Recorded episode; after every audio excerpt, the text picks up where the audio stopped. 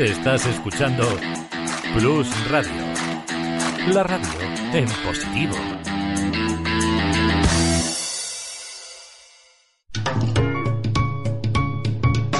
Lubricantes Total patrocina Auto FM.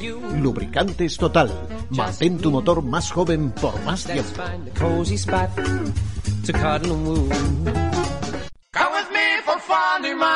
Aquí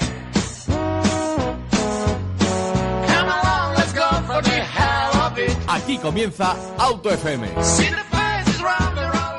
Ya estamos de vuelta, ya estamos otra vez de nuevo aquí en Auto FM y la prometido es deuda. Vamos a comenzar, vamos a iniciar, vamos a retomar el especial 20 aniversario de la revista Auto Fácil y nos acompaña pues un equipo de gala de esta gran revista, para mí ya os he, he dicho, inciso, la mejor revista actual en España y nos acompaña Juan Hernández, bienvenido Juan. ¿Qué tal Antonio? Buenas tardes. Javier Arús, bienvenido Javier. Hola, ¿qué tal Antonio? Buenas. Miguel Tineo, bienvenido Miguel. Muy buenas tardes. Y Pablo García, bienvenido Pablo. Hola, muy buenas tardes. También está junto a nosotros eh, Fernando Rivas. Bienvenido, Fernando. Te ponen los pelos de punta con el, el elenco que tenemos hoy. ¿eh? Muchas, muchas letras juntas y muchas páginas han rellenado estos tipos, ¿eh? Muchas, muchas. Y ya no lo comentarán. Y sobre todo muchas anécdotas, muchas pruebas y muchas vivencias. Lo primero, como es habitual, 20 años, que no se dice que fuera ayer, ni mucho menos. Y tenemos que hacer la pregunta, ¿cómo nació Autofácil, Juan? ¿Cómo nació? Nació Autofácil por una, una cabezonería y locura de mi padre. O sea, mi padre ya mm,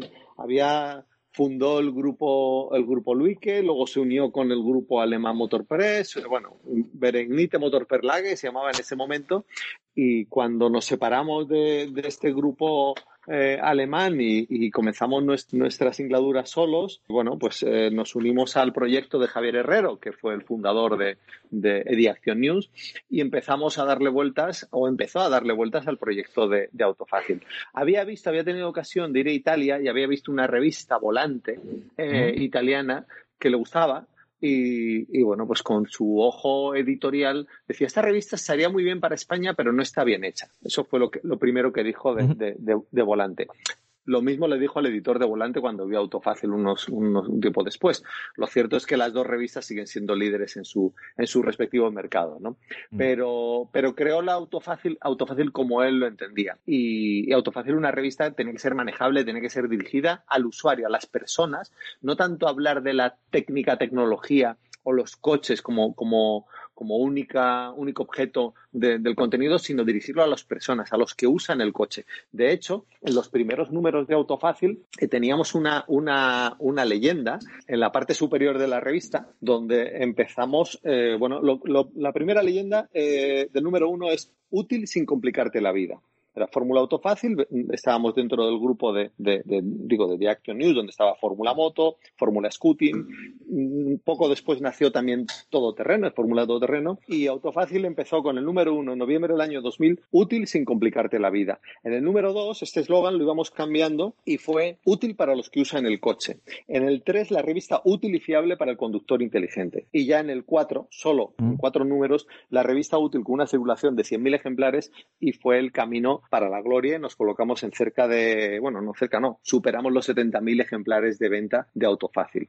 Oh. Fue la primera vez en España que una revista lo superaba y sobre todo que lo hacíamos en un tiempo récord, que eso fue lo más interesante. Con lo cual, uh -huh. la idea de una revista, un formato pequeño, muchas páginas, un precio asequible, porque costaba 200 pesetas entonces, estaba claro que funcionaba, fue bien recibida y bueno, pues eh, de nuevo Enrique Hernández Luique, fundador de, del, del Luique Editor, luego Luique uh -huh. Motorpress y luego eh, Luique Iberoamericana de Revistas, no se equivocaba y es una revista que bueno, que 20 años después seguimos aquí pues dando lata con, ¿no? dices tú, con, con, con, un equipo que ya has visto, la gente no lo ha podido escuchar, pero bueno, el, el, el ambiente y el, bueno. el, ambiente de trabajo es muy bueno y tenemos el mejor equipo de España y del extranjero. Bueno, te voy a hacer a ti la pregunta porque tú estás desde la fundación y luego lo haré al resto del equipo que, del tiempo que llevan trabajando que han visto que han cambiado la revista, pero desde su fundación, ¿qué ha cambiado? Pues hombre, desde su fundación ha cambiado ligeramente unos centímetros que creció porque, porque teníamos que aprovechar mejor el papel y cambiamos de imprenta, nos fuimos a imprimir a Galicia y creció unos centímetros, pero ha seguido conservando su espíritu pequeño y es el mismo tamaño prácticamente que un National Geographic, es una revista que la tenemos como concepto, eh, una revista de casi eh, muy, muy manejable. ¿no?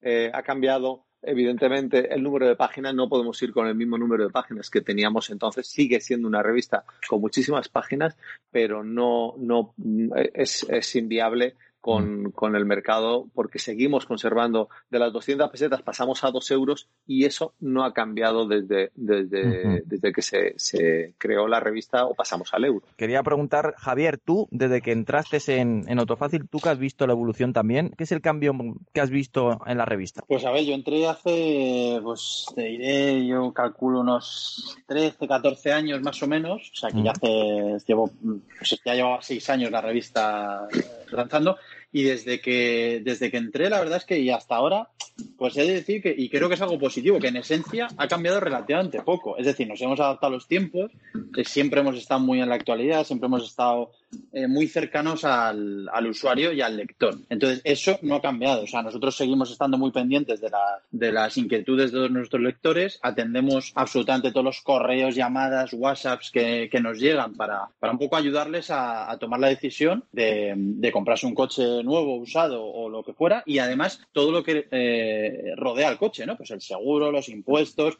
las dudas legales, o sea, ayudamos, es una, es una ayuda, digamos, 360, una ayuda 360. Entonces, yo creo que desde, desde que yo entré, desde luego, y yo creo que antes tampoco, eh, eso no ha cambiado, la esencia sigue siendo la misma. Lo que cambia, evidentemente, es el mundo del automóvil, que está cambiando, estamos viviendo, yo creo, una revolución industrial ahora mismo eh, dentro del mundo del automóvil. Uh -huh. y, y, ahora, y, y pues bueno, está muy en, muy en, en, la actualidad y evidentemente nos hemos adaptado muy bien. Somos un equipo, creo que adaptado a, a las nuevas tendencias del automóvil en el sentido de que pues ahora se llevan los eléctricos, los enchufables y todas estas cosas. Estamos muy bien formados para eso, insisto, sobre todo ayudar a nuestros lectores a, a tomar decisiones eh, alrededor del mundo del automóvil. Pero digo, en esencia yo creo que, y creo que es parte del éxito, sigue muy parecida a, a lo, que, a lo que siempre ha sido. Mm. Miguel, ¿tú qué, qué, cambios has visto en la revista? Pues mira, Antonio, te voy a hacer un, un símil, si me lo permite. He estado probando casualmente un Golf GTI 8 ¿Mm? y, ostras, autofácil es como un Golf. Tú has visto la evolución del Golf 1 al Golf de ahora y sigues diciendo, es un Golf. Claramente es un Golf. Ves el coche y, y, y es un Golf. Ha ido eh, adaptándose a los nuevos tiempos, pero siempre mantiene esa esencia, ¿no? Y creo que Autofácil en eso es exactamente tal cual, ¿sabes? Porque mantiene desde el primer número es lo que decía Juan, ese, ese espíritu de ser una revista para cualquiera que no tiene por qué saber de coches, que no tiene por qué ser un erudito en este mundo, pero que sí que tiene que usar un coche. Yo creo que eso lo hemos sabido mantener pues eh, con el tipo de reportajes que hacemos, con la guía de precios, que seguimos teniendo una guía de precios que, que a día de hoy muchas veces le damos vueltas de cómo la podemos mejorar o no o tal, eh, algunas veces que hemos retocado alguna cosa enseguida nos han escrito ¡eh, no toquéis la guía de precios! Porque al final a la gente le gusta mucho verla y tocarla y pintorrearla y todo esto y yo creo que eso es lo bueno de Autofácil, ¿no? Que, que como esta, como lo que decía el golf, ¿no? Que, que es una especie de evolución constante pero manteniendo siempre eh, esa filosofía que, que, tiene desde el número uno, ¿no? Obviamente nos hemos tenido que ir adaptando a los cambios del mundo del motor, que en 20 años pues, han dado para mucho y que últimamente están siendo bestiales.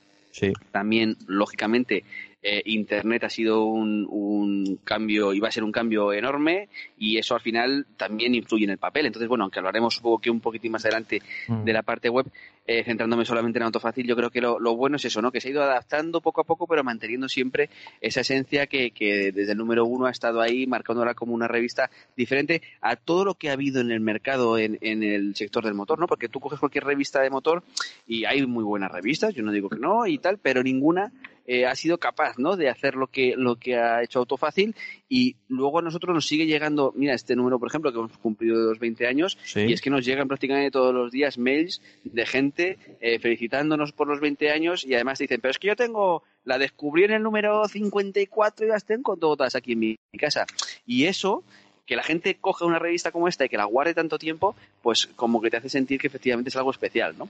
Genial, genial. Eso está muy bien. Todo decirlo, también indicarlo que la revista eh, que actualmente se está vendiendo en el kiosco es la de que celebráis los 20 años de publicación de Autofácil. Correcto. Correcto. Y yo también añadir que somos como Golf, que eh, cuando nació Autofácil creo que estábamos en la cuarta generación, ¿no? Seguramente estaría acabando la cuarta, Ah, eh, sí, pero, el, cuarta. pero el precio no hemos evolucionado como el Golf. No, no, eso es... Lo hemos comentado aquí dilatadamente ese tema y bueno, eh, no, no queremos entrar que nos mareamos. Literalmente. Y, y, Pablo también mm. puede verlo, ya aparte de redacción, también desde un punto de vista de eventos. Sí, pues bueno, lo que comentaban tanto Juan como Miguel como, como Javier, eh, creo que nos hemos ido adaptando a los, tiempos sin perder en ningún momento el espíritu de Autofácil, que es una revista que yo creo que es una revista muy cercana, es una revista que no tienes por qué ser un gran aficionado a los coches o, irte a comprar el coche que aparece en la portada, sino que luego tienes temas de usuario, de seguros y demás que te pueden interesar. Y yo creo que de ahí viene mucho el, lector fiel de, Autofácil. Lectores que te compran desde el número uno, lectores que muchos de ellos han ido creciendo con Autofácil y lectores que han ido envejeciendo con nosotros, pero al final son lectores, lectores fieles. Y yo un, punto muy destacable que, veo en, en, Autofácil es que al final la adaptación está de irnos adaptando un poco a las nuevas tecnologías, nuevos tiempos, yo creo que incluso a nivel editorial. O sea, al final hemos conseguido eh, seguir de las pocas revistas que seguimos editando en papel, que, hoy en día cada vez hay menos. Eh, tenemos una página web que funciona muy bien, tenemos un canal de YouTube que funciona muy bien. O sea, al final tenemos todo lo que encuentras un poco en la competencia, estamos ahí. O sea, en todo, eh, redes sociales, web, en eventos. O sea, hay pocas editoriales que, al final organicen ellas mismas sus propios eventos. Y, tenéis un papel destacado en el programa de radio más escuchado de España. Efectivamente, o sea, tenemos radio, tenemos eh, redes sociales, tenemos YouTube, tenemos eh, eventos, las mesas redondas donde ha estado hoy Juan con el tema de la movilidad. o sea, estamos al final en todos lados, incluso hay, hay gente que en, algunas presentaciones, cuando coincides con gente de otros medios, te lo dicen, es que estáis en todos lados, es que hacéis de todo. Y es verdad, yo creo que ha sido la evolución un poco de, de autofácil, la evolución natural, que al final nos hemos ido colocando en todos esos sitios donde realmente se puede estar. Es que yo creo que en muy pocos sitios más se puede estar que no estemos. Entonces, eh, creo que, la evolución ha sido muy buena y, creo que, que, seguimos. Y si lanzan una nueva un nuevo modo de comunicación, Autofácil estará ahí seguro, vamos. Bueno, Fernando, eh, nosotros tenemos anécdotas de por sí de la radio, pero también mm, viendo lo que nos traslada muchas veces en los programas, eh, tanto Miguel como Pablo, que están normalmente con nosotros, la cantidad de anécdotas que tendrán ya encima de, sus espaldas. Efectivamente, eso es lo que nos tiene que contar ahora, de esas anécdotas que ocurren en las presentaciones, probando tantos coches tan diferentes, con tantos compañeros. Así que yo me callo porque estoy escuchando embobado cómo nos cuentan la evolución de este medio en el que que bueno, también he, tenido el, honor de firmar alguna cosa y lo tengo guardado como, como oro en paño. Pues comenzamos contigo, Juan. Una anécdota. Ostras, una anécdota, una anécdota. Es que, es que yo mm, ahora mismo no recuerdo anécdotas de la revista. Sí, el, quedarse la gente sorprendida al principio con todo lo que vendíamos y la competencia estaba tan extrañada que nos decía, sí, sí, bueno, a nosotros no, lo comentaban por ahí. Dice, sí, sí, los de Autofácil venden mucho porque ellos mismos van al kiosco y se compran la revista.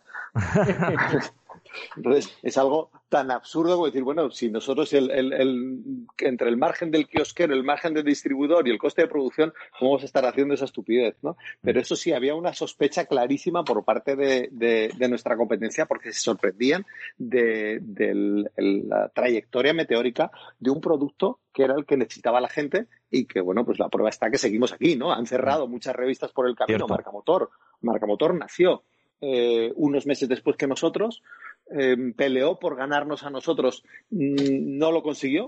Creo que un mes dio unos datos, eh, algo por encima sobre una nota, mm, sobre unos datos de OJD, de la Oficina de Justificación de la Difusión. Salió durante dos meses por encima en cifras de autofácil, con una corrección que hicieron en OJD. Justo coincidió, qué casualidad, que en ese momento el grupo Recoletos, que fue el fundador de Marca Motor, le había vendido a Unidad Editorial la revista. No mm. lo sé si eso le incrementó el valor de la empresa, felicidades, pero lo cierto es que los siguientes números volvieron a bajar.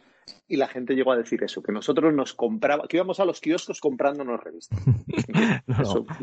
como anécdota empresarial, te puedo decir que esa fue una de las más sorprendentes al principio. Suena más a chiste que a anécdota, ¿verdad, Juan? Totalmente, totalmente. Javier, una anécdota, eh, probando un coche, una, una presentación eh, en la oficina. Pues a ver, anécdotas, muchas y, y, todas buenas, vamos, generalmente, excepto pues, alguna, algún problemilla con la benemérita de vez en cuando, eh, siempre amistoso, pero de anécdotas yo me quedo con, pues fíjate, me voy a quedar con un piloto, eh, con un piloto que se llama Walter Roll. ¿eh? que a, lo mejor seguramente todos conocen, y he tenido la suerte de coincidir varias veces con él en presentaciones. Y en dos muy concretas, en una fue con el 997.2 Turbo, Turbo S, vamos, la presentación en el circuito Estoril, eh, pues bueno, yo tenía muchos encargos, que era probar el coche, entrevistar al piloto, entrevistar a ingenieros y bueno, intentar sacar la máximo posible de esa presentación. Y en una de estas, pues teníamos que dar vueltas al circuito Estoril eh, eh, libremente y, yo tenía turno con Walter Ropa, que luego nos dieran unas vueltas en coches históricos de la marca y tal. Y tuve el, el honor de que este señor, viéndonos pasar allí a los coches, iba con un Porsche amarillo y me paró en el pit lane y yo pensaba que me paraba para echarme la bronca, o sea, sinceramente, porque digo, bueno, está algo hecho mal, que, y entonces se montó el tío conmigo y tuve el, privilegio de, que me copilotara Walter Roll dándome unos consejos para eh, bajar eh, mi tiempo por vuelta en, en Story. Y bueno, eso me lo quedé, lo conté en el artículo luego y, fue una fue una anécdota tremenda. sí, pero Javier, ¿qué edad, ¿qué edad tenía Walter Roll entonces? Pues sí, ahora. Ya ha pasado a los 70, ¿no? Bueno, en esa época no tendría, tendría 60 y algo, sí, ahora ya pasa a los 70, pero es verdad que eh, en esa época sí fue hace como, pues eso, no en el 7.2, pues hace unos 10 años más o menos, sí, más o menos. Y, la segunda anécdota con Walter Roll eh, fue precisamente ya después de habernos visto en varias presentaciones, eh, tuve también la suerte de, ir a la presentación del, del, 991.2 GT3 en el circuito de Guadix en, en Granada y, nos cayó una lluvia tremenda. O sea, estaba lloviendo, el coche llevaba semi slicks puestos y la verdad es que era muy difícil rodar en ese circuito rápido. Entonces Walter, que ya me conocía de, otras veces, pues me dijo, oye, ¿sales conmigo a rodar? Y digo, digo, sí, yo, si sales tú, salgo yo. Salimos él en una unidad adelante, yo detrás, y tuve también el privilegio, y también lo contamos a la revista, de darme tres o cuatro vueltas detrás de Walter Roll, saliéndose Walter Roll del circuito, que se salió delante de mí. Oh. Eh, y luego me comentaba por el walkie-talkie, eh, bueno, lo de salirse no se hace. No, no, ya, ya, me, queda, me queda claro que, por ahí no te voy a seguir. Pues. Le ibas poniendo, nervio, le ibas poniendo nervioso, ah, le ibas metiendo, ruedas. Le ibas metiendo el morra ahí a Walter Roll y claro. Sí, no, no, pero se quiso, el tío eh, se puso a lucirse, obviamente, porque él bien podía, y puso el coche de lado, y para un lado y para el otro, y en una de estas pues se despistó el hombre y se le fue un poquito fuera y nada, pero fue nada. Se salió, volvió a entrar y no pasó absolutamente nada.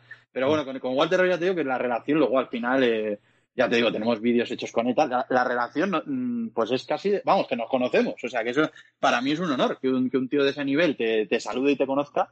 Eh, pues oye, te da, este, son esta profesión te dan estas cosas muchas veces. De un tío que has seguido toda tu vida como una, como una referencia a nivel conducción, que, que de repente puedas tenerle de tú a tú y, y que te pueda enseñar cosas, pues para mí es un privilegio. Yo me quedo con eso. Miguel. Es que yo si quito las que pudieron terminar en la cárcel, se me acaban el 80% de las, de las anécdotas, las cosas como son. Pero no, tenemos... Muchísimas, muchísimas. Yo, mira, me estaba acordando ahora, por ejemplo, una vez de una producción de fotos que hicimos con Álvaro Sauras, ¿Mm? que hoy no está aquí, pero el compañero nuestro que sigue dando ahí guerra a tope, que ya sabéis que es un loco de todo lo que es tecnología y demás. Y entonces se nos ocurrió hacer una comparativa, Pablete, tú estabas esa noche, de eh, sistemas de visión nocturna, que era con un, con un serie, no, un serie 5 era, un y un clase, creo recordar. Efectivamente. Y acabamos eh, bueno, eh, quedamos cenando. Vamos a cenar y cenamos ahí en un Foster's Hollywood o no sé dónde, por ahí, por algún sitio a las 11 de la noche. Y a las 11 de la noche arrancamos para las chimbambas, ahí donde no había ni Dios, para hacer las fotos todo de noche y esto. Y necesitábamos además una. Necesitábamos. Una eh, rana una rana. Necesitábamos algo que se viera por la noche que fuera muy llamativo. Entonces, ¿cómo, cómo, cómo una, una, rana de peluche gigante ah. que le rebautizamos como Froggy. Ah, por eso estaba la rana en la oficina. Efectivamente. Efectivamente. Y aquella noche, claro, es que hay muchas cosas que no se pueden contar. Pero acabamos, ¿a qué hora acabamos, Pablo? Si era casi el amanecer cuando llegamos a ah, casa. Amanecer, nos toda la noche, un frío alucinante ahí muy cerquita de Uceda, en una esplanada que, o sea, que hay una helada que no veas, pero pasamos mucho frío, trabajamos un montón, pero ya que noche me reí, pero, pero a más no poder. Yo, y cosas de estas, producciones de estas recuerdo muchísimas con muchísimo cariño, la verdad que sí. veis a Álvaro ese día, ¿te acuerdas? Con una, con una careta de Scary Movie por la M30. subido en el Serie 5. Es que fue, esa noche fue memorable. Es que iba, era, era gracioso porque yo me acuerdo que hubo un rato que iba detrás de él y entonces, esto, a ver, no lo deberíamos contar, pero lo vamos a contar un poquitín solo. Esto Todo, todavía no es ni todo la el cárcel, pero cerrado, por favor. ¿eh? Entonces, Álvaro se- no se ocurre otra cosa nada más que ponerse la careta, iba conduciendo con la careta de Scary Movie y encendió la luz de dentro del coche. Entonces, claro, íbamos por la Nacional 1, que yo iba detrás de él y entonces, claro, la gente, es que tú veías que los coches se apartaban.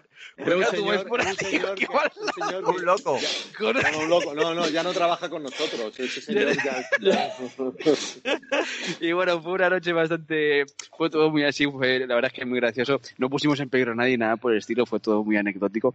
Pero sí que es verdad que fueron muchas cosas de estas. Y en producciones de fotos, casi casi que cada vez que salimos a cenar, alguna nos pasa. ¿Verdad, Javi? Que últimamente Sí, con sí. los guardias no sé qué te Yo- pasa y tal. yo- sí, que sí, como algunos guardia- problemas. Sí, Un saludo, por cierto, desde aquí a la Guardia Civil, que les queremos mucho, grandes amigos. Nada, nada, paradito, paradito sin hacer nada y sí, sí, le, pareció que estaba que estaba con un coche que le llamaba la atención y el hombre pues la tomó conmigo, gracias a Dios no pasó de ahí, pero sí, sí, la- de las últimas producciones, luego, luego es verdad que son buenos amigos, ¿eh? luego es verdad que son buenos amigos, pero joder, de vez en cuando vienen, vienen, vienen fuertes.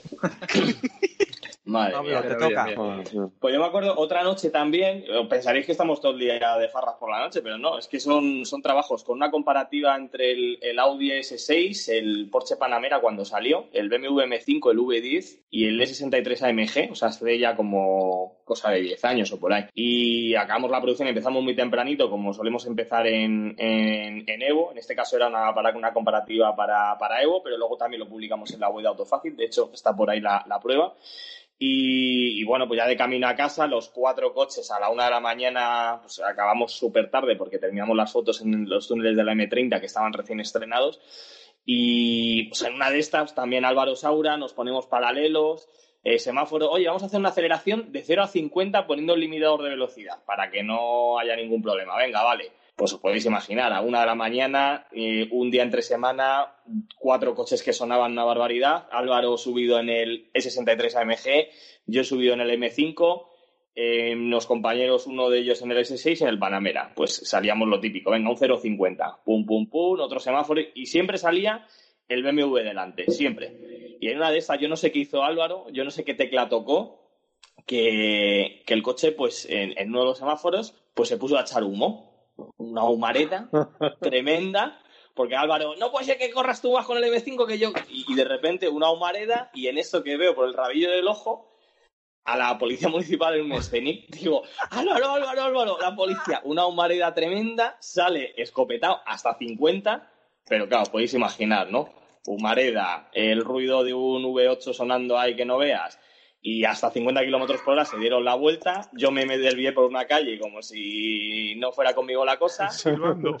Javier Llorente, que iba en, que trabajaba con nosotros, que ahora está en Motor One en el S6, y otro compañero del Panamera, nos desviamos y se quedó Álvaro con la policía. Digo, verás tú que va al cuartelillo. Al final, nada, no hubo ningún problema, porque es cierto que no pasó de, de 50, pero claro, eh, ¿y ese humo?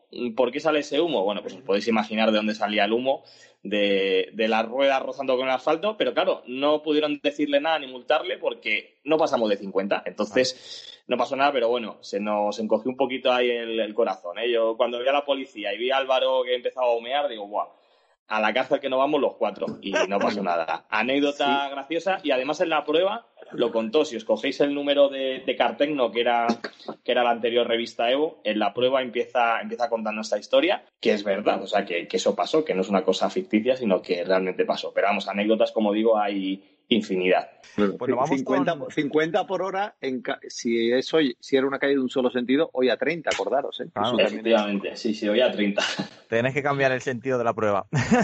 Eh, vamos ahora, si os parece, el mejor coche que hab- habráis probado durante estos 20 años, que seguro que habrán Puede caído coches difícil. de Esa, ensueño. esa les va a costar. Yo sé que va a ser difícil. Juan, contigo arrancamos. Conmigo, mira, mm, con uno de los, coches que más he disfrutado, pero a nivel personal, porque tuve ocasión de irme con mi familia, estaba mi hijo de Erasmus en, en, en Múnich, no, en Frankfurt, en Frankfurt, y, y había estado unos días antes en el salón de, de- del automóvil en Ginebra y, le, y, y a la responsable de comunicación de, de Bentley le dije, oye, me voy para Frankfurt a ver si nos vemos. Ah, pues vente, te dejo un coche. Estuve cuatro días con un Bentley eh, Continental disfrutando por las carreteras alemanas, mm, pasándome, no el límite, porque nunca llegas al límite en, en algunas autopistas.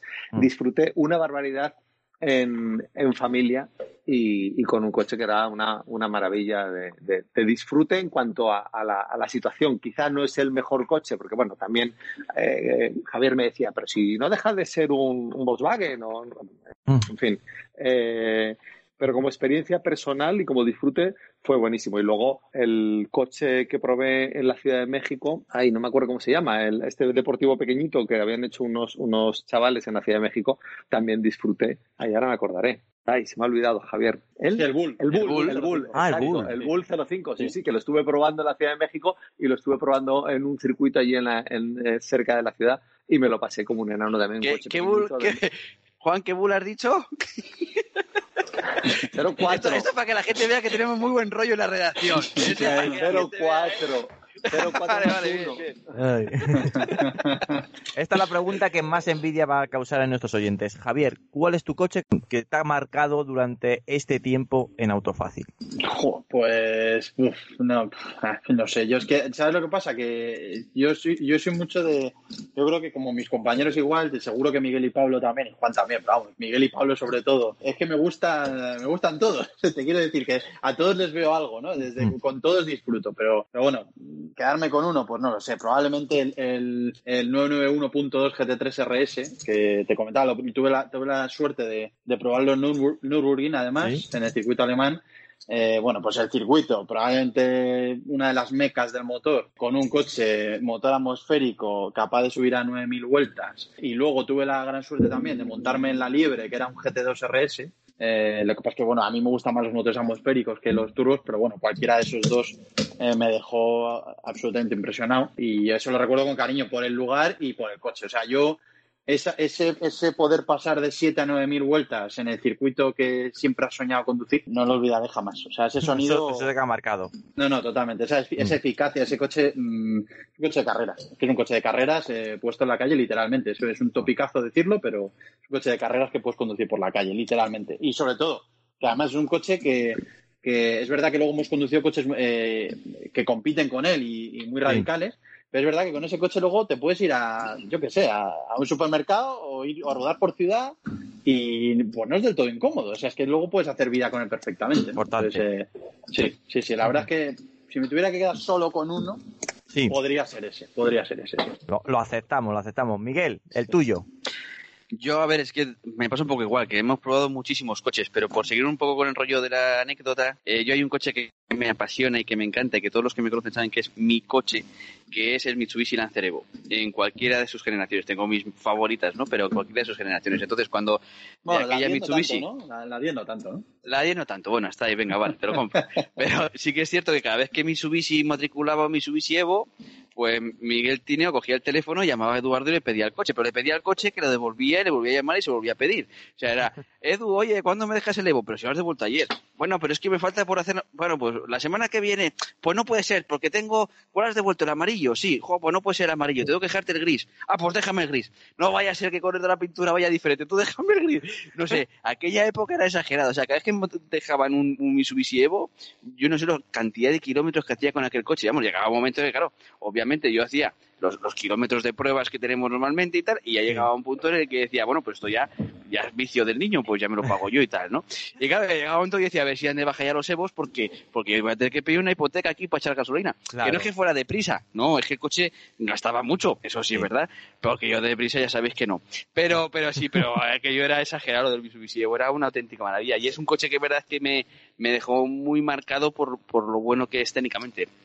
Puede ser más o menos bonito, feo, eso bueno, ya cada uno opine, ¿no? Pero sí que es verdad que ese pff, a mí me dejó muy, muy, muy marcado y es sin duda uno de los coches que me tiene, que me tiene enamora- enamorado de siempre, vamos. ¿Y a ti cuál te tiene enamorado, Pablo? Pues a mí hay dos, uno que coincido con Miguel, los Mitsubishi Evo de, esa, de ese año, que además hubo tres unidades, uno azul, uno gris y uno rojo, si mal no recuerdo, ¿te acuerdas? Los Es Evo que, 9. claro, hablábamos de diferentes. Claro, tú hablas del 9, yo me estaba hablando del, la del amarillo y el gris era con un 8. Vale, Pero sí, sí, amarillo, hubo- vale. Yo, yo entré cuando el El 9. amarillo no lo soltó, eso lo damos fe, sí.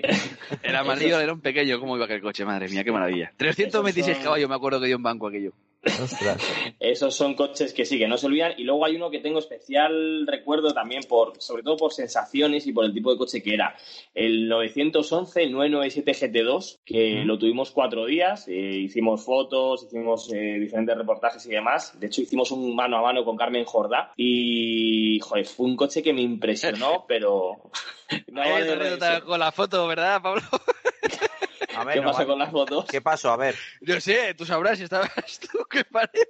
Ahora, Bueno, hay que, con- ahora hay que contarlo. Creo que ¿eh? acabamos, Claro. acabamos en la En cárcel. ese, en, creo que ese- acabamos en en la ese cárcel. esta- en ese- en ese estaba un Porsche y también un BMW. Hay una anécdota también con, con Carmen. También, también, Pero eso lo tiene que contar Pablo. ¿El qué pasó? ¿Qué pa- No me acuerdo yo No, eso. no, para, para que acabamos en la cárcel. Para, Bueno, para- vale, vale. No no te acuerdas, mejor. Sí. Mejor, mejor. No, No te acuerdas, no, todavía. Me impresionó, me impresionó una brutalidad el coche, por el tipo de coche que...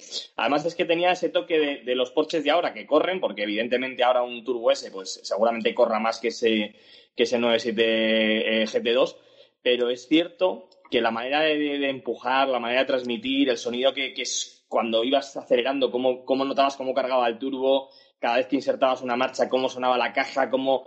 O sea, para mí eso era eh, brutal y es más, a día de hoy cierro los ojos y todavía escucho ese, ese ruido. O sea, es una, una pasada de coche y, y yo creo que es de los que mejor recuerdo, mejor recuerdo tengo. Pues ahora nos vamos con el otro lado de la moneda. El peor coche que habéis probado. Juan, arrancamos contigo. Eh, Joder, compromiso de Antonio. Joder, claro, es que... el peor coche que he probado. Pues. Puedes decirle mm, una marca que no se venda, Juan, ahora ya en España. Claro, eh. El peor coche. Chevrolet, Pues mira, el peor coche, el peor coche que he probado. eh, curiosamente es una marca que ahora eh, no tiene No nada se que ver con. No, no, no. la marca sigue, la marca sigue vige- la marca sigue vigente, pero, pero el modelo ha cambiado absolutamente. Cuando le pedí el coche al responsable de comunicación eh, entonces de Kia, le pedí el Kia, ay, ¿cómo se llamaba este? El, el... Joder, qué mal estoy yo de cabeza, ¿eh? El, el Sefia, el Cerato. No, el- Un Carens. Bueno, el Cerato ya era una cosa un poquito más avanzadilla, ¿no? Era un C. Sí, vamos, súper avanzado. no, no, perdón, perdón, perdón, pero no era Kia, era el Daihatsu. Ah, Ah, vaya. ah, Terios, El a lo mejor. eh, O el Daihatsu. Terios, ¿no? y Sí, y le pido el coche y me dice, ¿pero estás seguro que lo quieres probar? Cuando el responsable de la marca te dice Qué eso, confianza. te quedas así. Sí, le- creo que lo devolví en menos de la semana que suelen dejarlo los coches. Mm. Pero sí, me parece que ese fue el peor coche que, que- que he probado de, de todos. Pero la verdad que ahora mismo no hay coches, no hay coches malos. ¿eh? Es muy difícil encontrarte realmente un coche decir, pero, pero ¿qué han hecho? O sea, a veces puede haber errores en algunos conceptos o algunos diseños, pero un mal coche, yo, en lo personal, creo que ya no hay. No, no, eh, ahora mismo no, pero habéis tenido 20 años de, de pruebas, 20 años con donde ha evolucionado el mundo del motor. Bueno, es que hace, ahora lo contaremos, hace 20 años de lo que estamos ahora viviendo, eh, yo creo que ningún analista lo afirmaría. Ya veremos, ya veremos. Eh, Javier, Yo lo, yo lo tengo bastante claro. Eh, además pasé miedo. El, el mío es un Tata Índigo. Lo estaba, pensa- lo estaba pensando. a ver, es que, a ver, me acuerdo que era negro. Vais a por que- los débiles, Pues- vais pues a por mira, los débiles siempre. Nadie, se Mi- tenía que ir de viaje, hijo- Javier. No, pero es- exacto, exacto. Mi, mi hijo, mi hijo llama a Miguel el señor de las llaves, ¿vale? Porque es el señor que nos da las llaves de los coches. sí. Y, y Miguel esa vez, pues me soltó esa llave, que era como de buzón, y con, con un plástico negro colgando, y me dijo, bueno, Javi, pues esto hay que hacer la prueba de este coche. Ah, fantástico, fenomenal. Y nada, pues era este tata y estupendo. Y, y me iba de viaje. Efectivamente, me iba de viaje a, a Portugal y Miguel me soltó un no hay narices, por no decir otra palabra, ¿no? Sí. Y digo, ¿cómo que no hay narices? Sí, hombre, sí, yo me voy de viaje con este coche. Bueno, bueno, pues nada, nada, a ver, a ver si tiras, a ver hasta dónde llegas.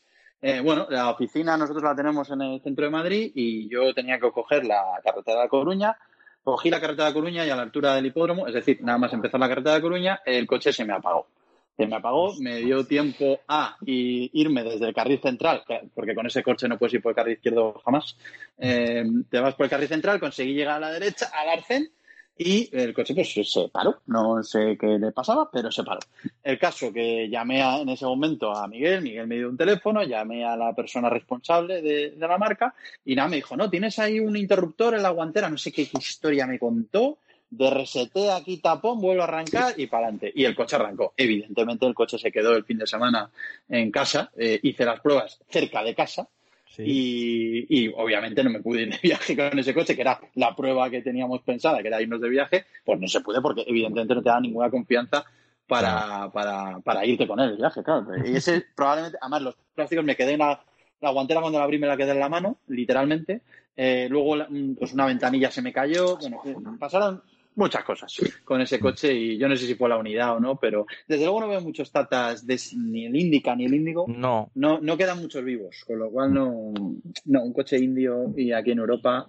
Exclusivo, totalmente. Totalmente exclusivo, sí. Si sigue vivo alguno, desde luego es exclusivo. Miguel. Pues mira, yo es verdad lo que decía Juan antes, ¿no? Que es cierto que ahora no hay coches malos como tal. También es verdad que todo depende de lo que estés pagando. Porque claro, muchas veces la gente dice, joder, es que un coche, ahora por ejemplo hablábamos del Tata, ¿no? Pero muchas veces es cierto que en función de lo que pagas, pues así te, llevas las cosas, ¿no? Sí que es cierto. Y entonces, haciendo referencia precisamente a esto del precio, a mí, sin duda alguna, el peor coche que he probado y que más me desilusionó fue un Hammer H2. O sea, me acuerdo que, cogimos un Hammer, aquel coche enorme que era... Este era el pequeñito, era el, pijillo, ¿vale? No era el mm. super mega militar, era el coche como que tal. Y claro, aquel coche era un zarrio, un zambombo, una... O no corría, gastaba una barbaridad, no había quien, quien lo aparcara casi en ningún sitio, eh, tenía una estabilidad muy precaria. Tirabas de la, manilla de la puerta de fuera, que tú ves el coche robusto tal, mm. era de plástico del AliExpress. O sea, de este que tiras y parece que te quedas con la mano. Pues, Yo creo que estaba firmado por Fisher Price. Y decía, madre mía, y le pegan a la gente un sablazo por esto, no, recuerdo lo que costaba el coche, ¿no? Igual eran 50, 60 mil euros, no, no recuerdo ahora mismo. Pero sí, aquellos eran, dejaban muy, muy, muy mucho que, que desear. Y yo, fíjate que Luego he probado muchas veces coches que me han gustado más o menos y tal, pero muchas veces eh, cuando eso tengo el dicho ese, ¿no? De esto es porque un Hammer H2 y es por aquella por aquella prueba del coche que lo digo en serio, o sea, me pareció ya no que fuera mal coche, me pareció una estafa en mm. todas reglas. O sea, desde entonces yo iba, me acuerdo que hubo una época que iba en el coche, yo a lo mejor conduciendo y tal, y veía a alguien en un Hammer este y decía, mira el pringao este, cómo le han engañado, pero oye, anda, anda, tolai, anda. Pero vamos, nada más. Yo a mí los del Tata me daban lástima, más que, pues, me daban más lástima, los del Tata. Pablo. Pues mira, yo tengo uno, pero tienes que seguir con la tendencia de marcas que no se venden. Venga. Sí, pues, pues, efectivamente. Lo tenía pensado. Mira, el, el, para mí, a ver, no porque posiblemente sea malo, sino por lo que me hizo pasar ese fin de semana. El Lada Niva. O sea, el Lada Niva, que era como súper. Todo el mundo, ¡guau! El coche va al campo, esto es lo mejor. Oye, perdona, esto, esto lo escucha Putin. Mira a ver, llega Rusia esto. Eh, Algún ruso sí que sabe. Y Antonio, me quedé dos veces tirado un fin de semana con ese coche. Wow. Una en una zanja que el coche debería haber salido perfectamente y el problema no es que, o sea, me quedé empanzado literalmente porque no, no sé qué pasó. El coche se quedó sin tracción y me quedé metido en la zanja. Tardé cuatro horas en sacarlo porque tuve que desmontar la rueda de repuesto que va en el, en el vano motor, sacar el gato, meter piedras para que por lo menos una de las ruedas tuviera algo de tracción, porque se quedó con tracción a un solo eje. Y después de estar cuatro horas intentándolo sacar un viernes, me acuerdo yo, porque se me hizo de noche, o sea, tremendo, eh, ya echando pese durante todo el fin de semana del coche, el domingo, digo, le voy a dar una oportunidad, me voy a dar una vueltecita por el campo, a ver si nos volvemos a entender. Pues te juro que me volvió a dejar tirado el coche. Y también, o sea, me metí en un sitio que eh, habitualmente me meto con todos los coches de prensa, con los todoterrenos, me metí con este coche y no fui capaz de sacarlo. Al final creo que tenía un problema, o por lo que me dijeron, un problema en la, tracción y no engranaba bien y daba la impresión de que engranaba, pero cuando el coche tenía algún tipo de retención a alguna de las ruedas, eh, no era capaz de traccionar. Entonces me dejó tirado dos, dos veces y la primera vez, la del viernes, lo pude sacar yo después de cuatro horas y la segunda vez me tuvo que venir un vecino con una slinga a sacar con un, con un oh. Discovery porque no era capaz de, mover el coche. Entonces, bueno, pues mm, fue un poco como, mira, o sea, le prendo fuego al coche y, me olvido. O sea, fue, fue un poco desesperante. Pero bueno, sí, es el peor recuerdo que tengo, que tengo de, de un coche. Bueno, vamos ahora en la presentación, que muchas veces lo comentamos en el programa de radio y la- y a los oyentes les llama la atención. La presentación más emocionante o que mejor recuerdo tengas, Juan. Mira, en este caso es una presentación y no fue de coches, porque nosotros en Lui, que además de Autofácil, que hemos cumplido 20 años, Mm. también hemos cumplido 20 años de la revista Todoterreno y hemos cumplido 20 años de Motocatálogo. Y, el catálogo Scooting, que se celebra, lo cumplimos este diciembre, que sale la próxima edición del catálogo Scooting.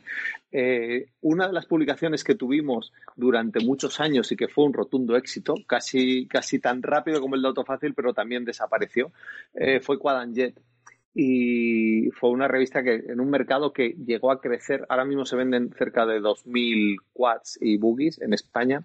Eh, tuvimos un momento en el 2003, 2004, creo que era el, el momento del, un poquito antes, 2003, do- sí, 2002, 2003, ¿Mm? eh, se llegaron a 40.000 quads y Ostras. en España. Sí, la diferencia fue bestial. Se llegaron a vender más quads, o, más quads que motos en ese momento. Y motos se vendían muchísimas. ¿eh? Eh, pues fue una presentación que organizó Bombardier en California eh, con el motivo de, de su, su moto de tres ruedas y como final de fiesta tuvimos la ocasión de circular con unos quads por las dunas de Glamis en California. Espectacular, una de las mejores experiencias en presentación que, que he podido tener. En, en carreras, no te cuento, por Libia o por ahí, las dunas son maravillosas, pero cuando llegas a, California, te has tragado un montón de horas de, de- de vuelo, que eso es algo que no contamos en todas las presentaciones, que a veces vamos a un viaje y dices, bueno, te vas a California y te tiras eh, las 13 o 14 o 15 horas o 16, depende si haces muchas escalas, hasta llegar allí, estás mm, 24 horas y te regresas otra vez y luego tienes que escribirlo. Bueno, pues cuando tienes un premio de poder circular durante unas 3, 4 horas que estuvimos por las dunas de Glamis, os- yo invito a los oyentes a poner dunas de Glamis en, en Google, buscar imágenes, es un paraíso y eso es un final de fiesta maravilloso para cualquiera que le guste que le guste el off-road. Así que no fue una de coches, pero sí fue un, un momento emocionante. Javier, Pues uf, eh, esta es igual casi difícil que quedarte con, el- con tu coche favorito. Pero bueno, eh, el- yo lo que me quedo sobre todo es los hemos eh, los circuitos a los que hemos viajado. o, eh, yo he tenido la, la suerte de viajar a muchísimos en, en, en Sudáfrica, en el, en el Oval de Las Vegas, en Nürburgring, en Spa, en, en un montón de sitios. Pero me quedo con dos. Yo te voy a contar dos muy rápido. Una Sí. y dos que además no teníamos ninguna intención de probar un coche. Ya lo vais a entender. Mm. Una era eh, Nürburgring. En Nürburgring nosotros íbamos a cubrir eh, la consecución de un récord de tracción delantera del Renault Megane RS y simplemente íbamos allí a conocer a, a Loren Urgón, que era el piloto que estaba encargado en ese momento de hacer el récord. Y, y nada, pues ahí era entrevistarle y un poco pues cubrir ese evento, ¿no? Y entonces, no, nada, efectivamente, nosotros llegamos allí, íbamos otro medio y nosotros, solo íbamos dos medios de. España.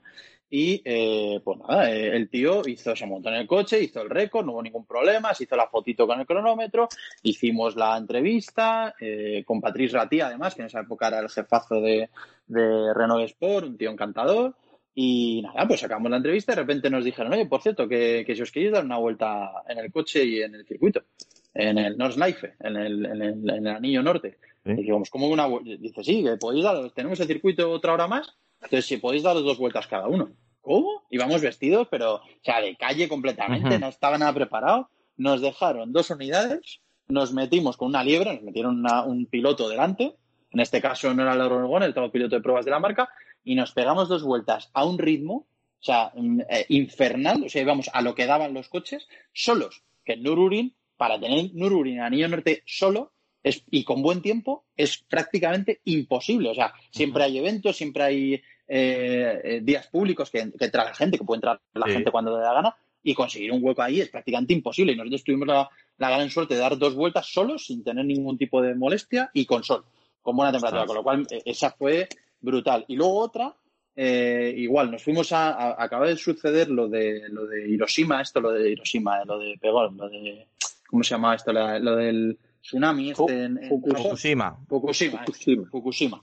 Y acaba de suceder eso en Fukushima, entonces y justo se celebraba el salón de, de, de Japón allí. Y entonces, pues eh, nada, nos, nos invitaron a en ese momento porque había radiación y tal y cual. Y bueno, tuvimos la suerte de poder acudir al Salón de, de Japón a cubrirlo también, el Salón del Automóvil, y íbamos con Honda. En este caso íbamos con Honda. Y nada, pues montaron un viaje de salón, pues para ver el salón, y muchísimo trabajo, ver todas las novedades, pero bueno, Honda, como te lleva allí, pues te lleva también a conocer sus novedades, ¿no? ¿Mm? Y nos llevaron al circuito de, de Motegi. Y nada, nos enseñaron el museo de la marca, que es un, eh, que por cierto, si alguna vez tenéis suerte de ir a Japón, os lo recomiendo muchísimo porque, bueno, ver los coches de Sena y, bueno, a- brutal. Es un circuito, y, y- y luego tuvimos la suerte de ir a, de presentarnos al presidente de Honda en ese momento, en el circuito Motegi, que estaban haciendo pruebas allí, y estaban los pilotos de la marca también, pues estaba Pedrosa, estaba Stoner, en esa época estaba Casey Stoner también, en, en las motos y los de coches. Y nada, pues de repente nos preguntaron a, a los periodistas que estamos allí que quién tenía licencia de moto, de carnet de moto. Y claro, nosotros, insisto, no íbamos a probar ningún coche y menos una Mm. moto. Miento, luego al final probamos un Honda CRV, que, que le sacamos la prueba a la revista, pero no íbamos a nada de eso, íbamos a un salón. Y yo pues levanté la mano y dije, yo tengo carnet de moto. Y tuve la, también la gran suerte, totalmente inesperada, me prestaron un mono que tenían allí y me di una vuelta al oval, porque el Motegi tiene un oval, aparte de circuito normal tiene un oval, con la, con la moto de Casey Stoner, de MotoGP. Eh, eso sí, con neumáticos de lluvia, porque eh, nos explicaron que los de carreras, pues que son complicados, hay que alentarlos, tienen una inclinación lateral y hay que saber tumbar la moto, porque si no te puedes caer y tal.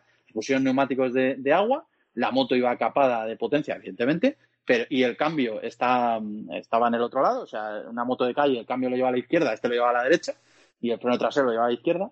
Y nada, me explicaron un poco el funcionamiento de la moto y me di una vuelta con, con un mono blanco completamente y me di una vueltecita con, con la moto y yo creo que muy poca gente podrá contar que se haya montado No, sí. eh, yendo a una presentación de un salón de automóvil en una MotoGP de, de la época, ¿no? Entonces, eh, bueno, con el 27 de Stoner además, que era campeón del mundo en ese año y nada, pues esa, fíjate, es una anécdota más, casi de motos, más que de coches y, y fíjate, por inesperadas las dos, tanto la del Megan como la de la moto, eh, fueron pues, para mí inolvidables.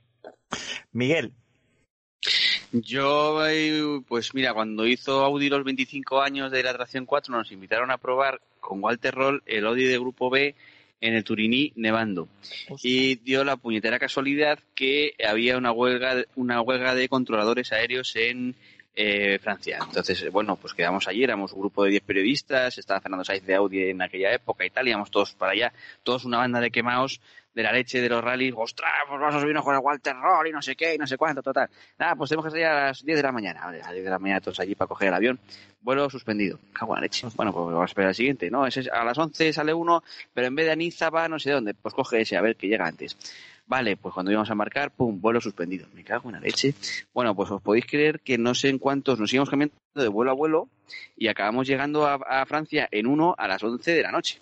O sea, habíamos perdido todo el día. Entonces, como estábamos todos como locos por ir, cogieron y montaron la historia para que eh, pudiéramos probar aún así de todas formas al día siguiente el coche con Walter. Y efectivamente, al final eh, pudimos subirnos con Walter, llegamos allí, aquello estaba todo nevado y tal, empieza a subirse Y el Walter preguntando, ¿y Javier Aru dónde está? ¿No ha venido? Exacto. Y yo diciéndole, espera que viene con la moto GP, viene con la moto de Casey ahora. Viene Claro, moto Casey y aparca aquí la nieve, no te preocupes. Y entonces llegamos para allá y nada, estaba ahí el Walter y tal, y yo eh, siempre me gusta en estas cosas ser el último, porque así le explico un poco a los pilotos para que vayan un poco más ligeros, ¿no? Y claro, coche era un Audi de grupo B de verdad. El coche era de museo, tenían súper cuidadito y tal, y entonces empiezan a subir los compañeros. Y me acuerdo que estaba Fernando Alves, que como sabéis es piloto, uy, piloto, eh, periodista del Mundial de Rallys muy especializado, se ha subido 50.000 millones de veces con los, los mejores pilotos del Mundial, con Loeb, con Sainz, con McRae, con todos estos, y entonces eh, coge Fernando y de aquella ellos tenían, acababa- acababan de empezar con el tema de las GoPros y tal, y me dijo, Miguel, ¿te importa que sea yo el último para poner la GoPro y así ganamos tiempo? Sí, sí, venga, yo no te preocupes. Empiezan a subirse los compañeros y claro, la gente se bajaba del coche y, ¿qué tal? Pues, pues va despacio, así puedo yo también, y yo cago en la leche. Y siguiente, ¿y qué tal? Pues vamos despacio, macho. Han de decir que esto es del museo, que no le deplete y Walter va aquí de paseo. Pues tanto rollo con el viaje de ayer y tal, para esto, pues menudo coñazo. Claro que ya me subí yo con el Walter y entonces bajábamos el Turini despacio, llegábamos a un punto en el que dábamos la vuelta y el tío ya subía deprisa. Entonces yo empecé a bajar para abajo y ahí con mi inglés de, de Pedrezuela empecé a hablar con él y le digo, oye Walter, que aquí dicen mis compañeros, porque claro, tú fíjate, yo estoy aquí contigo, macho, esto es un grupo B, esto es el turinista nevando, igual terror, esto es un sueño para mí. Y el tío, soy, porque joder, esto es una cosa muy bonita. Digo, pues tú fíjate que dicen mis compañeros que vas despacio, digo, así que joder, a ver si por favor conmigo puedes apretar un poquitín más. Y coge el tío, me mira así con cara seria y me dice, ok, ok, como que te vas a cagar por las patas tres veces. Pues justo llegamos abajo, da la vuelta, y el tío se pone a meter el coche así enfocando para arriba, mete primera, veo que hace así con el reloj, se empieza a cronometrar, arranca por ahí para arriba pero, pero a un ritmo, pero de esto que dices tú, madre mía, aquí nos salimos, y el coche va a volver al museo en grúa seguro y por, y por fascículos. Y espérate que no lleguemos el Walter y yo y Javier Arús dentro del coche también, porque al paso que vamos verás todo esto. Total, que justo llegamos arriba, pues subimos como, como buses, y cuando llegamos arriba me dice Walter, ¿así va bien? Y digo, pues yo, yo creo que, que sí, que la cosa está justita y tal. Y entonces llegamos y viene el bueno de Fernando Alves y me dice, Miguel, ¿qué tal? Y digo, ostras, tío, yo no sé a estos, pero a mí pasear, pasear, yo creo que muy de paseo no iba, ¿eh? porque vamos, yo he visto unas cuantas veces los muros cerquita del coche que os ha sobrado. Y entonces llega Fernando y le dice, Walter, a mí me va a hacer una vuelta como a este, no como a los otros. Y dice Walter, ok, ok. Total, que se sube Fernando, sube para arriba y al último y tal, y según abre la puerta, me dice Fernando, Miguel, a ti y a mí nos ha dado la vuelta buena. A todos estos les ha paseado. Dice, que mucho más, mucho más deprisa de que es imposible subir. Bueno, pues acabamos ahí como pudimos y nos tuvimos que volver. No había eh, aviones de vuelta por el tema de la huelga de controladores, entonces tuvimos que coger una furgoneta y nos vinimos todos los periodistas en la misma furgoneta hasta Barcelona, donde ya cogimos después otro vuelo el día siguiente para volver. Y ese viaje de vuelta, con las viejas glorias del Mundial de Rallys, eh, con Pipo López, con Javier Bueno y con todas estas glorias que tienen anécdotas para contar del Mundial que puedes alucinar. Eso sí que son para acabar en la cárcel. De hecho, alguna vez en la cárcel acabaron eh, ese viaje. O sea, no puedo contar las cosas porque hay cosas que no puedo contar, ¿Mm? eh, como una anécdota muy buena de Luis Moya, por ejemplo, que no la puedo contar, pero que Pablo se la sabe y se sí, mucho por eso, pero que es buenísima. me ha llegado por otro lado. Y como, como esa 50.000, entonces recuerdo esa presentación con un cariño, pues, tanto por el viaje en sí, por la odisea que fue, como por los momentos que vimos luego ya en la que es la propia prueba, como por todas las anécdotas con los compañeros, que os aseguro que fue, vamos, eh, no, no pude parar de reír, yo creo que en los dos días. Mirad que yo me río, ¿eh? Pues, pues le guardo con un cariño, pero súper especial. Pablo. Pues yo hay un Antonio que quiero compartir, o sea, hay infinidad, pero yo quiero compartir una contigo. Si te digo Spain Classic Rey. Ah, pues sí, sí, sí, esa es ¿Eh? muy buena. La, de Pablito. cuéntala tú, cuéntala tú, que esa fue muy pues graciosa. Eh, pues nos dejaron un, un Fiat Panda 4x4 para un tramo eh, de rally entre, para que os ubiquéis, entre Zaragoza y Guadalajara. Nos tuvimos que levantar realmente pronto para coger el primer AVE de Madrid Zaragoza y de ahí ya directamente mm, casi nos sentamos en el Fiat Panda y por todos los caminos que podía haber para llegar a Guadalajara y casi no pisar el asfalto, pues, pues lo hicimos. Y tuvimos que parar porque al final las tripas comenzaron a sonar y teníamos mucha hambre y Pablo, que tiene buen ojo para parar en tascas de reputado nombre, paramos y casualmente a pues a comer torrenos, a comer torrenos, ciertamente, y una tortilla francesa, que de eso también me acuerdo. Pues no, parece ser que no nos atendían, hizo ojitos eh, Pablo y, bueno, se hizo amiga de, la cocinera y de la Nos tuvimos que ir al restaurante, Antonio. La cosa yo, yo, me sentía, me sentía mal, digo, vámonos, porque es que me siento mal, Antonio, aquí, ¿eh? le llegó un momento que le dijo, le llamaba ya Pablito y le decía, ¿tú sabes que duermo sola? Exagerado.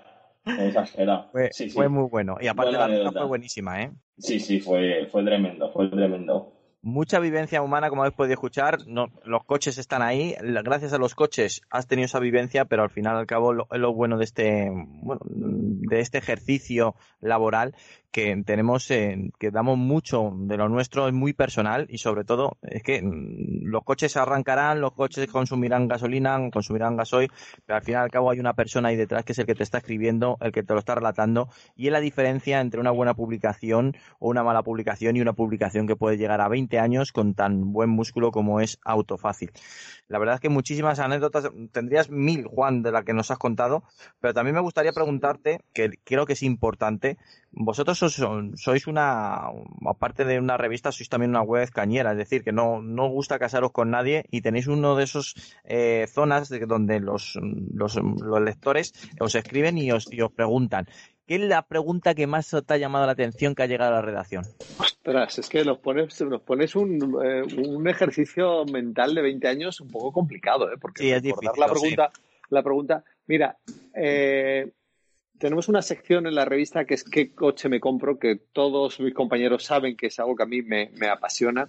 Y, y, una de las consultas eh, que más marcado me dejó era eh, un, un, padre con tres hijos que tenía problemas de capacidad, nos pedía consulta para saber qué coche se compraba eh, y, y, bueno, pues tenía los tres hijos pequeños, bueno, tenía dos hijos pequeños y un hijo con parálisis cerebral. Entonces nos estaba preguntando cómo conseguía meter eh, la silla de su hijo con parálisis cerebral, que sabéis que son sillas mucho más voluminosas, combinado con las sillas de sus hijos pequeños y, y, y a su hijo para que pudiese viajar, pudiesen viajar los cinco en, en, en, la, en el coche, ¿no? Entonces nos pedía consejo para, para este tipo de, de, para este problema que se encontraba este señor, que acaba de tener su tercer hijo, que era pequeñito todavía. Entonces, de este tipo de preguntas tenemos muchísimas y es una de las, de, yo creo que nos, preciamos de, de responderlo. A veces tardamos más de lo que deberíamos, pero siempre respondemos a todas las consultas que nos, que nos hacen los, los lectores. Eh, no sé, no, no no sé decirte cuáles de las más de las más disparatadas. Tampoco, últimamente tampoco estoy tan metido en el día a día de la revista y eso hace que vaya borrando algunas de estas anécdotas también, ¿no? Pero Sin... continuamente, es una revista muy interactiva. Sin duda alguna también habréis tenido alguna llamada a alguna marca para quejarse de alguna crítica. Bueno, bueno, bueno, bueno, de esas cada dos por tres, pero... No te voy a preguntar la marca, pero sí que quiero que me digas cómo sucede eso. Es decir, que la gente se piensa que es todo maravilloso, lo prueba, ¿no? y ha podido escuchar aquí, en este programa especial, 20 aniversario de Autofácil, probado coches y le habéis dicho, oye, este coche, eh, cuidado. Pues mira, ¿cómo sucede? Que si no das tu brazo a torcer, te quitan la publicidad. Mm. Y nos ha pasado, nos han quitado la publicidad y luego han vuelto con la publicidad. No te voy a decir marcas, pero nos ha pasado más de dos, tres y cuatro veces a lo largo de estos años que que, te llama. Eh, recuerdo una ocasión que estaba yo de viaje, eh, un viaje personal en México, y mm. recibo la, la, llamada de un director de comunicación que cómo se me había ocurrido publicar algo en la revista y encima lo habíamos vuelto, habíamos publicado también en la web, que lo quitásemos, por favor. Bueno, pues oye, si en la web decimos algo que es, que es incorrecto, rectificaremos y lo diremos que hemos rectificado. Pero sí, continuamente tienes, tienes presión, hay que saber manejarlo y bueno, pues nosotros nos prestamos, eh, nos preciamos, además de, de, de, que informamos de toda las, la publicación que hacemos patrocinada por una marca, siempre lo indicamos, lo indicamos autofácil para la marca que lo estamos haciendo. Y en este número de los 20 años hay muchos artículos patrocinados, pero fíjate, las marcas lo han entendido y, y, el contenido que estamos haciendo es un contenido que es interesante para los lectores y creo que si haces un repaso de todo el contenido es muy, muy, muy didáctico, ¿no? Uh -huh. Todo ello, aunque sea patrocinado. En la actualidad, Autofácil ya no solamente es una revista, que lo es, por supuesto, es un medio de comunicación, un completo medio de comunicación 360 grados. Eh, lo digo porque está en Internet, gracias a su página web, a YouTube, a Instagram, a Twitter. Eh, ¿Cómo ha dado este salto del papel a una plataforma 360 grados? Bueno, pues eh, obligados por la circunstancia, ¿no? Autofácil, desde que nació Autofácil ya estaba Internet, sufrimos casi la crisis de las .com en ese momento, eh, pero Internet ya estaba, estaba empezando eh, con fuerza y, y, bueno, nosotros hicimos nuestros pinitos como entendíamos en, en, digital y mantuvimos nuestra página. Y poco a poco, bueno, pues todo ha ido derivando a, hacia una eh, convivencia entre el papel y digital y nacen las redes sociales, empezamos a trabajar en las redes sociales, empezamos a trabajar en los vídeos y todo de una manera orgánica, nunca lo hemos forzado, nunca hemos ofrecido eh, revistas eh, gratis o suscripciones gratis porque te hagas seguidor en, en Facebook, como ha habido otras publicaciones, mm. nunca hemos dado ningún incentivo para que nos sigan las redes sociales y al final lo que hemos conseguido que este crecimiento orgánico en, todos estos soportes eh, digitales nos permite una interacción muy grande con los con los eh, lectores y una eh, una respuesta realmente buena y por lo tanto interesante para nuestros nuestros patrocinadores y las y las marcas y los participantes que, que, que, tenemos habitualmente en nuestra en nuestra web. ¿La web es compatible con una revista de papel? Es una pregunta que a lo mejor muchos se, se harán desde el otro lado. Pues muchos lectores nos decían, si publicáis lo mismo en la web que en papel, dejamos de leer la revista. Bueno, pues si dejas de leer la revista es tu opción. Nosotros como editores de publicaciones, un editor selecciona los contenidos y nosotros lo que hemos hecho durante 65 años, que cumplimos en 2021 desde que mi padre fundó eh, la primera, o empezó con la primera revista, que fue motociclismo, y luego fundó Autopista y el resto de publicaciones, eh, nos hemos mm, eh, destacado por saber elegir la temática de nuestras revistas y por eso hemos tenido publicaciones líderes. Por eso Autofácil fue líder. Y lo que hemos hecho siempre es escoger los temas que creemos que son más interesantes para los lectores. Y era una, era una comunicación de un solo canal. Nosotros publicábamos en, en papel, lo poníamos en el kiosco y, la, y la, respuesta que teníamos del, del, del lector era que nos compraba. Por supuesto, Autofácil siempre ha tenido muchísima comunicación con los lectores a través de las cartas, ¿no? Después de los, de los emails. Con, con Internet lo que estamos haciendo es eh, trasladarle al lector a veces información que es la misma que está que puedes encontrar en las revistas, pero seleccionamos esa información porque consideramos que es la válida. Muchas veces tenemos un porcentaje muy alto de información totalmente exclusiva y original, pero evidentemente tenemos que convivir. Lo que pasa es que si hemos asistido al lanzamiento de un coche y lo, y lo, lo tenemos que contar, hay que contarlo lo más rápido posible y desde los directos eh, fantásticos que se hace Pablo eh, en, desde Facebook o, o, o, YouTube, o los vídeos que hace Álvaro Sauras, o las, eh, los reportajes que se escribe. Tenéis que ver cómo escribe Miguel Tineo en un móvil un reportaje en un avión para subirlo a Internet. O sea, es un genio, que tiene, tiene ya una habilidad con los dedos tremenda. ¿no? Entonces, eso es lo que necesitamos. La inmediatez hoy manda y tiene que convivir papel, Internet, redes sociales, todo está obligado. Y ya terminamos en este especial, que ya llevamos una hora, ¿eh? Con qué rápido ha pasado. Realmente ha pasado rápido. Es 20 años. Sí, claro, también es verdad. Había mucho contenido y, que, y mucho que nos hemos dejado, ¿eh? Y claro. mucho que no se puede contar, que como bien habéis indicado. bueno, perdón, perdón, perdón. Yo me he dejado una anécdota, ¿eh?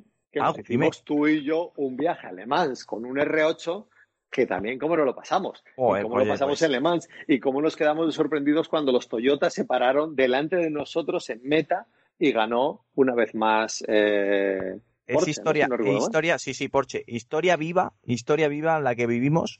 Esa y como un gendarme francés casi nos multa porque a mí me rebalé en el peaje y caí casualmente en el pedal de acelerador y claro, en un R8 pues como os podéis imaginar, pie a fondo eh, parado al corte como sonó el R8 y se acercó gendarme al ver que éramos españoles nos dijo en Francia no brum brum es verdad, es verdad. No llegabas, no llegabas, para, para, no llegabas para, para, quitar el ticket y al, al, ir a estirar el cuerpo pisaste el acelerador, es cierto. Sí, sí, sí. sí. Dime, Antonio, ¿qué te pasa a ti con los franceses y las francesas después de lo que nos, claro, nos has contado antes? No, sé, no, lo voy a coger mira mal. a ver, mira a ver. Mira que le gusta todo lo francés a Antonio. ¿eh? Hasta con el panda se comió una tortilla francesa con los torrenos. Joder, eso digo yo, macho. Menos mal que no era francesa la, la mujer. No, no, no, la, esa, esa, es tuya, Pablo. Bueno, a, a, a lo que vamos, que si no nos van a echar de la radio. 20, 20 horas aquí. El, el futuro.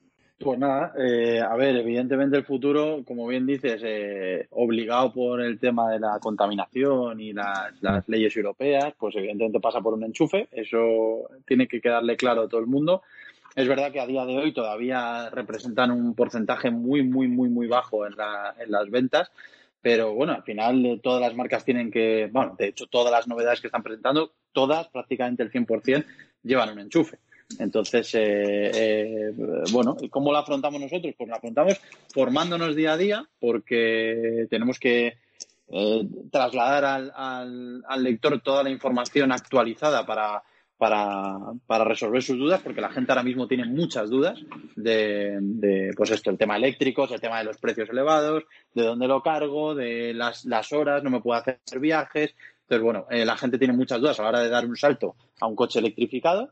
Eh, y bueno, pues nosotros lo afrontamos, eh, ya te digo, desde, desde aprender y sobre todo contarlo de una manera que todo el mundo lo entienda y además que acierte sobre todo que acierte a la hora de, de comprarse el coche, ¿no? Porque no siempre el, el, eléctrico o lo electrificado es la mejor opción para el uso que se le da al coche hoy en día, uh -huh. pero ya te digo que es verdad que el, que el futuro el futuro pasa por los enchufes, vamos, lo tengo clarísimo.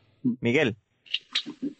Pues sí, hombre, pasa por los enchufes. A ver, también es verdad que eh, pasa por los enchufes y también pasa un poquito por por todo el tema de lo que es conectividad, ¿no? Eh, es verdad que estamos viendo que cada vez, ya sabéis que yo soy un odiador nato de las pantallas y todas estas cosas en los coches porque creo que generan demasiadas eh, distracciones más que ayudas y demás, pero sí que cada vez vamos a ver eh, cosas que estén más relacionadas tanto con el tema enchufes como con el tema de, conectividad.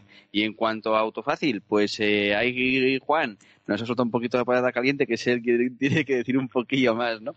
Pero yo creo que está claro que todos tenemos que, todos los medios al final de Internet tienen un peso importantísimo y obviamente, pues bueno, eh, habrá que ir adaptándose un poco también a las a los nuevos gustos de la gente, ¿no? Porque también es verdad que con esta pandemia que todavía no ha acabado y que todavía nos tiene sufriendo bastante, pues estamos también viendo, nosotros lo vemos mm. casi casi a diario en la web, ¿no? Que, que la gente va cambiando sus gustos por momentos y al final es verdad que nosotros como empresa pues también vamos a tener que adaptarnos para intentar eh, pues ofrecer un producto que sea lo más del agrado posible de todos los, los lectores, ¿no? Eh, yo creo que nunca nos ha dado miedo eh, hacer nada, ¿no? Eh, la prueba está en que estamos en papel, estamos en internet, estamos con vosotros en la radio, estamos eh, también eh, haciendo cosas con YouTube, en fin, yo creo que, que tenemos pues yo tengo la suerte de trabajar con un montón de compañeros que son grandísimos profesionales y mejores personas todavía.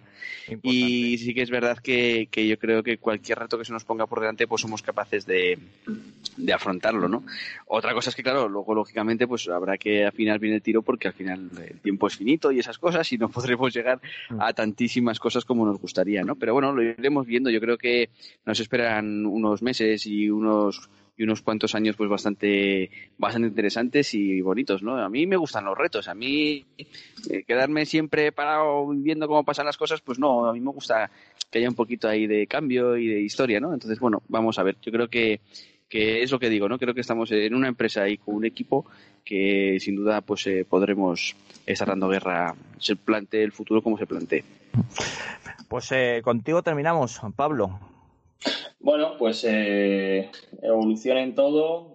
Revolución no sé yo si va a haber, pero desde luego yo creo que la gente, o por ejemplo los lectores, lo que buscan ahora es mucho la, el, primer contacto con la persona. Hace, hace años, yo llevo 14 años, parecía que, escribías y, bueno, escribías en, en, un, en, una maqueta en un ordenador, se publicaba y se quedaba la cosa. Y eso que Autofácil siempre ha sido una revista de poner cara a, cada uno de los lectores con todas las actividades que hemos hecho, tanto las secciones fijas de la revista como el mano a mano, que lo hacemos con un piloto, los lectores, siempre ha sido una revista muy involucrada y muy cercana, eh, sobre todo a la gente que nos, que nos lee.